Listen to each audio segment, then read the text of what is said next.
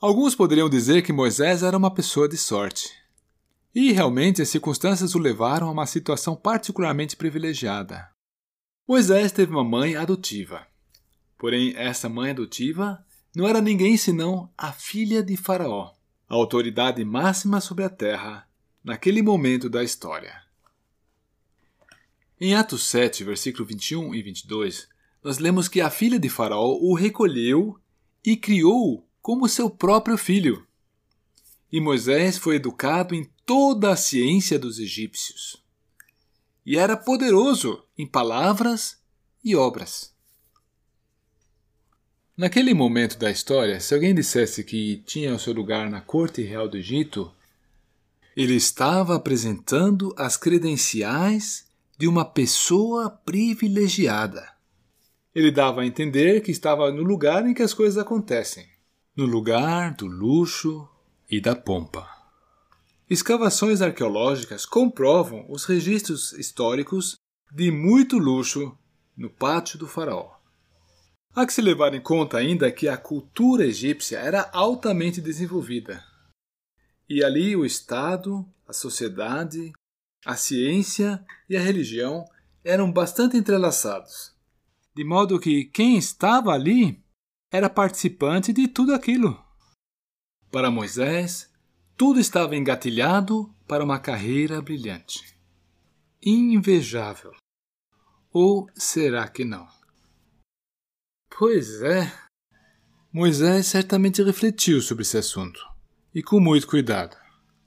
E para ele ficou cada vez mais claro que precisava escolher entre a sua alta posição na corte real e o seu próprio povo, Israel, que aquela mesma sociedade egípcia oprimia e escravizava.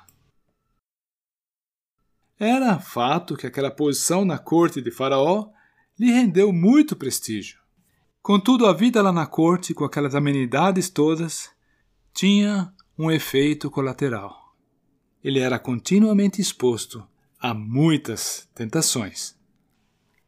Mas o pior é que tudo estava permeado pelo paganismo, por uma vida sem o verdadeiro Deus e, portanto, por uma vida em pecado. Nós lemos em Hebreus 11, 24 a 27 que Moisés fez sua escolha. Pela fé, Moisés, quando já homem feito, recusou ser chamado filho da filha de Faraó, preferindo ser maltratado junto com o povo de Deus a usufruir prazeres transitórios do pecado. Porquanto considerou o opróbrio de Cristo por maiores riquezas do que os tesouros do Egito, porque contemplava o galardão. Pela fé, ele abandonou o Egito, não ficando amedrontado com a cólera do rei antes permaneceu firme como quem vê aquele que é invisível. Moisés fez sua escolha. A alternativa escolhida por Moisés foi dirigir-se ao povo de Israel, de onde ele veio. Essa opção não foi exatamente atraente. Israel era um povo escravizado, sem direitos e estava sendo forçado a trabalhar duro. Mas o que realmente foi decisivo para Moisés foi que Israel era o seu povo e era o povo de Deus. E, portanto, Moisés sabia também que Deus não abandonaria seu povo e que só haveria ganho para ele mesmo caso ele ficasse ao lado desse povo. Porém, uma vez que ele fez a escolha ao lado do povo de Deus, os caminhos de Deus para com Moisés não o levaram a Israel, Antes, pelo contrário, o levaram a ser pastor de ovelhas por 40 anos. Por 40 anos, ele não esteve entre pessoas. Ele estava só entre ovelhas. Foi só depois que ele conduziu o povo de Israel para fora do Egito e peregrinou junto com aquele povo pelo deserto por mais 40 anos. Por fim, quando estava prestes a entrar na Terra Prometida, ele morreu. Será que ele acabou perdendo tudo no final? Será que ele fez um mau negócio? Não. O melhor, a recompensa, veio depois.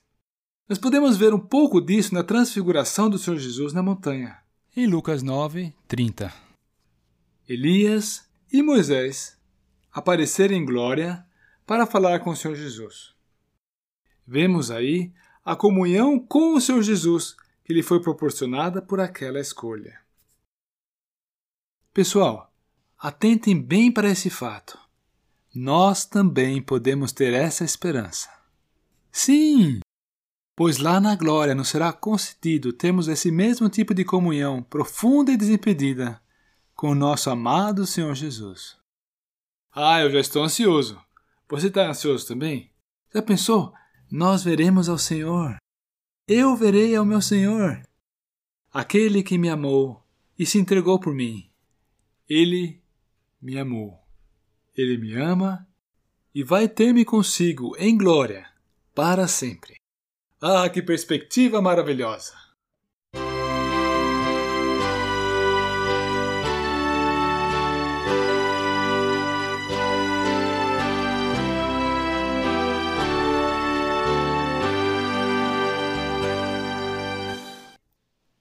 Ah, eu ainda queria dizer o seguinte.